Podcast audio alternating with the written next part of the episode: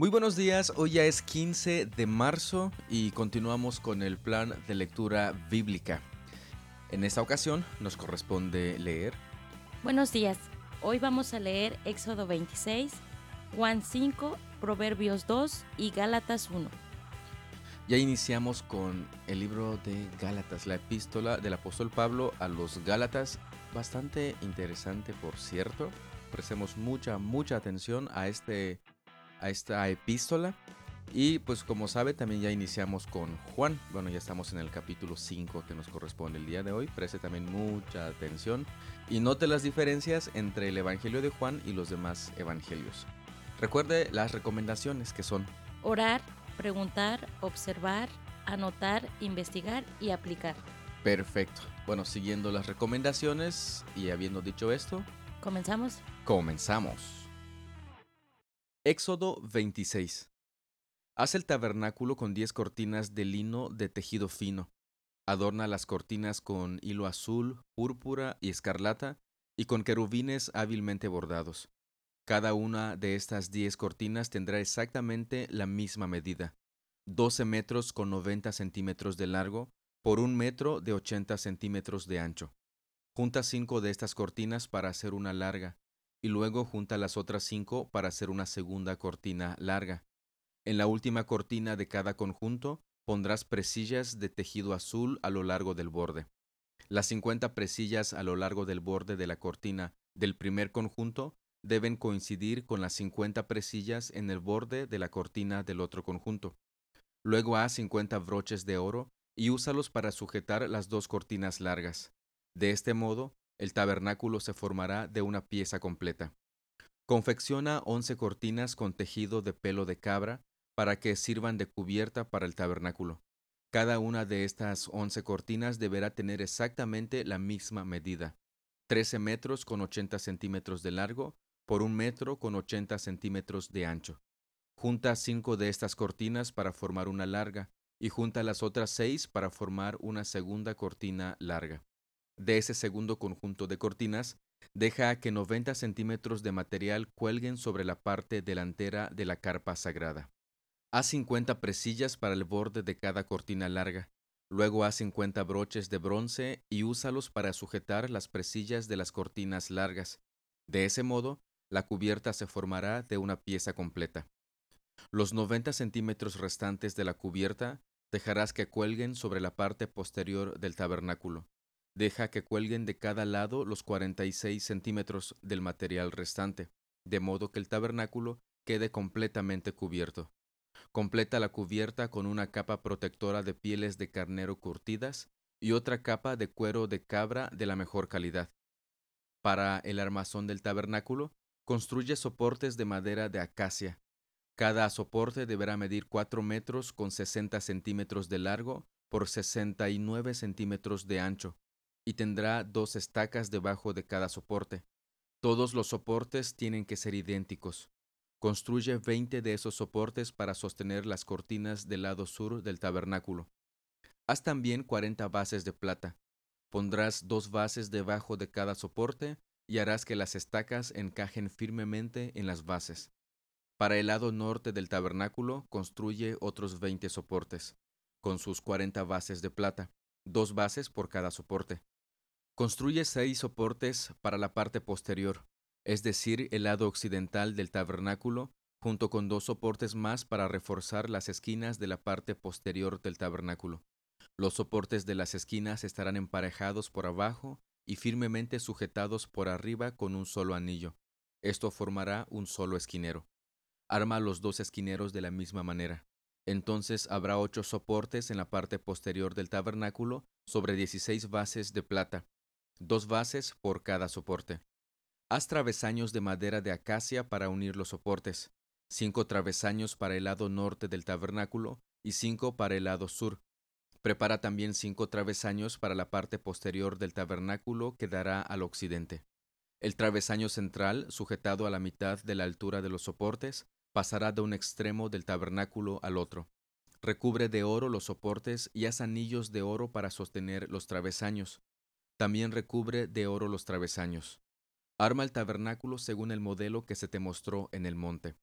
Para el interior del tabernáculo, confecciona una cortina especial de lino de tejido fino, adórnala con hilo azul, púrpura y escarlata, y con querubines hábilmente bordados. Cuélgala de ganchos de oro que estarán sujetos a cuatro postes de madera de acacia. Recubre de oro los postes y colócalos en cuatro bases de plata. Cuelga con broches la cortina interior y coloca el arca del pacto en la sala detrás de la cortina. Esta cortina separará el lugar santo del lugar santísimo. Después pondrás la tapa del arca, el lugar de la expiación, encima del arca del pacto, dentro del lugar santísimo. Coloca la mesa fuera de la cortina interior, en el lado norte del tabernáculo, y ubica el candelabro al otro lado de la sala, es decir, en el lado sur. Confecciona una cortina para la entrada de la carpa sagrada. Elabórala con lino de tejido fino y bórdala con diseños refinados, usando hilo azul, púrpura y escarlata. Fabrica cinco postes con madera de acacia. Recúbrelos de oro y cuelga de ellos la cortina con ganchos de oro. También funde cinco bases de bronce para los postes. Note los detalles que el Señor le da a Moisés para la construcción del tabernáculo. No, solamente los detalles sobre las medidas, sino sobre los colores, sobre el material que tiene que usar. Y además de eso, menciona que ya le había mostrado un modelo cuando Moisés estaba cara a cara con Dios en el monte. Podemos hacernos varias preguntas respecto al tabernáculo. ¿Qué significaba el tabernáculo? Si usted se da cuenta, menciona que el arca del pacto va a estar en un lugar llamado el lugar santísimo. Y va a haber una cortina que va a dividir el lugar santísimo del lugar santo. En el lugar santísimo va a ubicar el arca del pacto. Y una cortina va a dividir prácticamente eso. Usted recuerda que hemos leído que cuando Jesús murió en la cruz del Calvario, la cortina del templo se partió bueno, precisamente se está refiriendo a este a esta cortina que dividía el lugar santo del lugar santísimo. ¿Qué es lo que eso significa? En el lugar santísimo solamente podría podía entrar el sacerdote una vez al año y el sumo sacerdote, no cualquier persona. Pero con la cortina partida a la mitad, cualquier persona tiene acceso al lugar santísimo, gracias a la obra de nuestro Señor Jesucristo. Juan 5 Después Jesús regresó a Jerusalén para la celebración de uno de los días sagrados de los judíos. Dentro de la ciudad, cerca de la puerta de las ovejas, se encontraba el estanque de Betesda, que tenía cinco pórticos cubiertos. Una multitud de enfermos, ciegos, cojos, paralíticos, estaban tendidos en los pórticos. Uno de ellos era un hombre que hacía treinta y ocho años que estaba enfermo.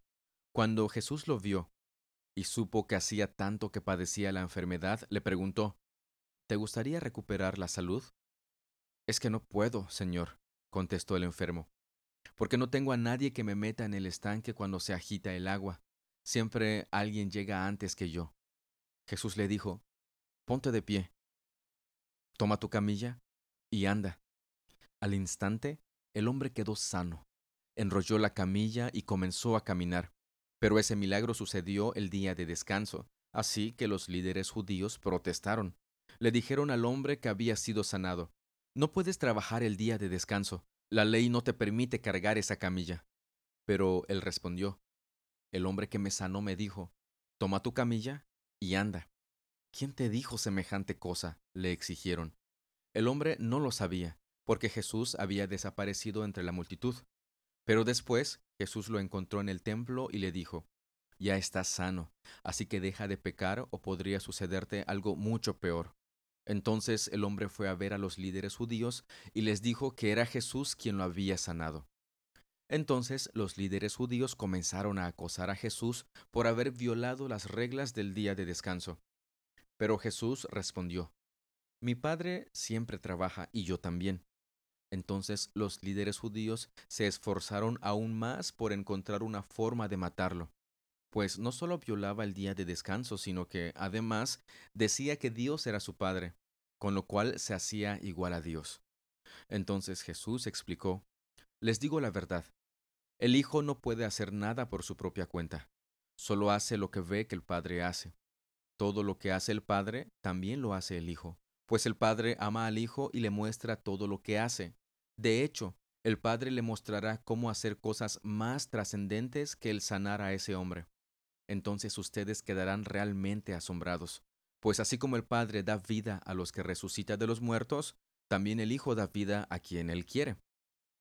Además, el Padre no juzga a nadie, sino que le ha dado al Hijo autoridad absoluta para juzgar, a fin de que todos honren al Hijo, así como honran al Padre. El que no honra al Hijo, por cierto, tampoco honra al Padre quien lo envió. Les digo la verdad, todos los que escuchan mi mensaje y creen en Dios, quien me envió, tienen vida eterna. Nunca serán condenados por sus pecados, pues ya han pasado de la muerte a la vida.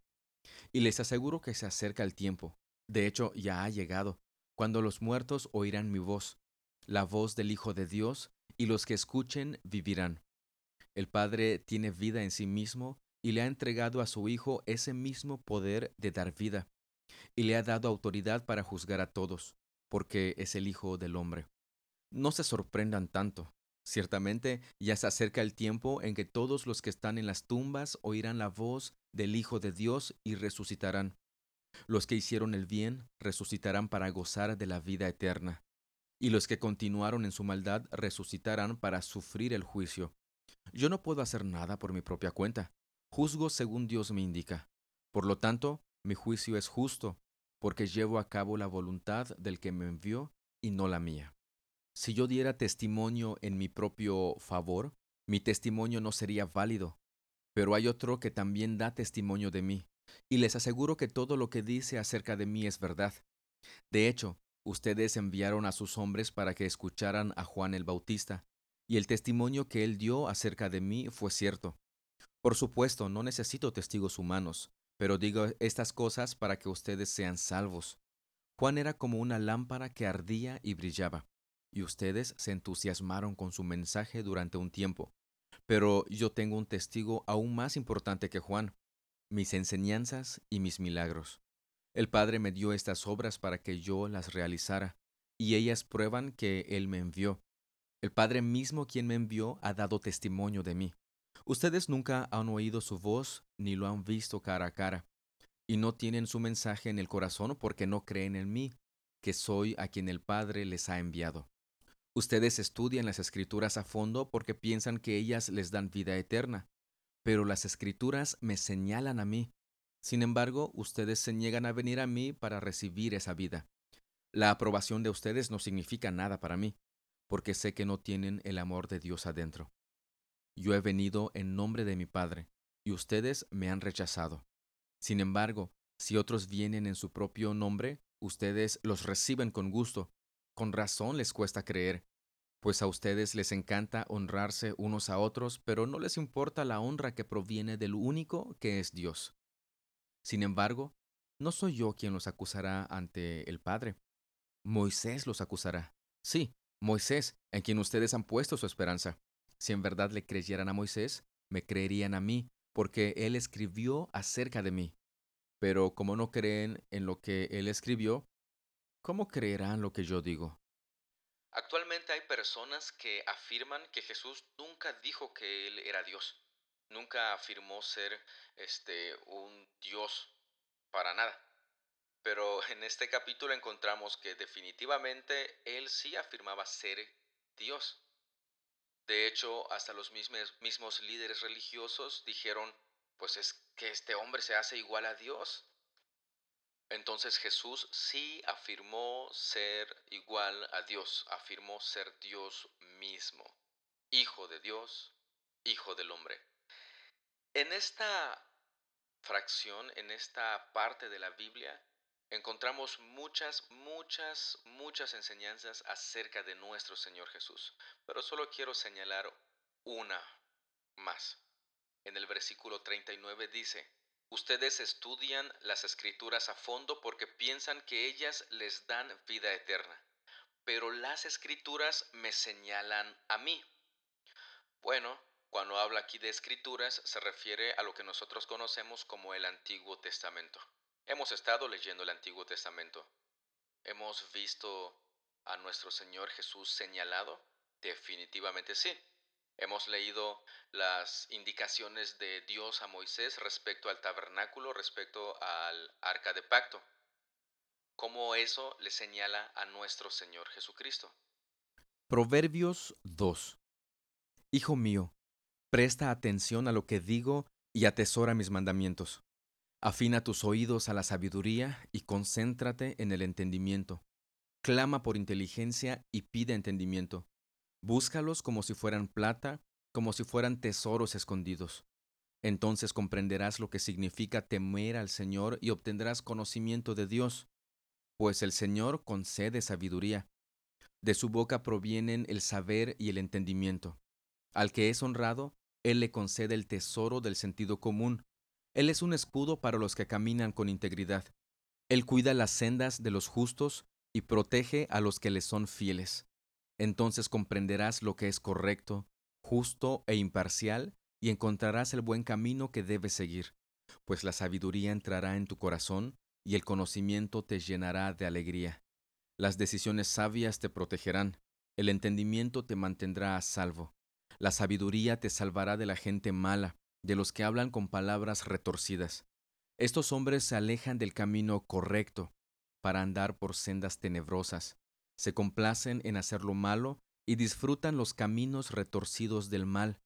Sus acciones son torcidas, sus caminos son errados. La sabiduría te librará de la mujer inmoral, de las palabras seductoras de la mujer promiscua. Ella abandonó a su marido y no hace caso del pacto que hizo ante Dios. Entrar a su casa lleva a la muerte, es el camino a la tumba. El hombre que la visita está condenado, nunca llegará a los senderos de la vida. Tú, en cambio, sigue los pasos de los hombres buenos y permanece en los caminos de los justos, pues sólo los justos vivirán en la tierra, y los íntegros permanecerán en ella. Pero los perversos serán quitados de la tierra, y los traidores serán arrancados de raíz. En ese capítulo nos menciona precisamente los beneficios, las bendiciones que recibimos al obtener, al buscar, al desear la sabiduría. Y como mencioné anteriormente, si usted se da cuenta, personifica a la sabiduría. Y en el versículo 21 dice, pues solo los justos vivirán en la tierra y los íntegros permanecerán en ella. Bueno, ¿quiénes son los que llegan a ser justos? ¿Quiénes son las personas íntegras? Pues los que siguen la sabiduría. Y he dicho que personifica el libro de Proverbios a la sabiduría. Y más adelante nos va a mencionar en, el Nuevo Testamento que Jesús es la sabiduría que estos libros nos mencionan. Entonces solamente por medio de Él podemos nosotros llegar a ser justos e íntegros y de esa manera vivir en la tierra, permanecer en ella. Gálatas 1 Les escribo, yo, el apóstol Pablo, no fui nombrado apóstol por ningún grupo de personas ni por ninguna autoridad humana sino por Jesucristo mismo y por Dios Padre, quien levantó a Jesús de los muertos. Todos los hermanos de este lugar se unen a mí para enviar esta carta que escribo a las iglesias de Galacia. Que Dios nuestro Padre y el Señor Jesucristo les concedan gracia y paz, tal como Dios nuestro Padre lo planeó. Jesús entregó su vida por nuestros pecados para rescatarnos de este mundo de maldad en el que vivimos. A Dios sea toda la gloria por siempre y para siempre. Amén. Estoy horrorizado de que ustedes estén apartándose tan pronto de Dios, quien los llamó a sí mismo por medio de la amorosa misericordia de Cristo. Están siguiendo un evangelio diferente que aparenta ser la buena noticia, pero no lo es en absoluto.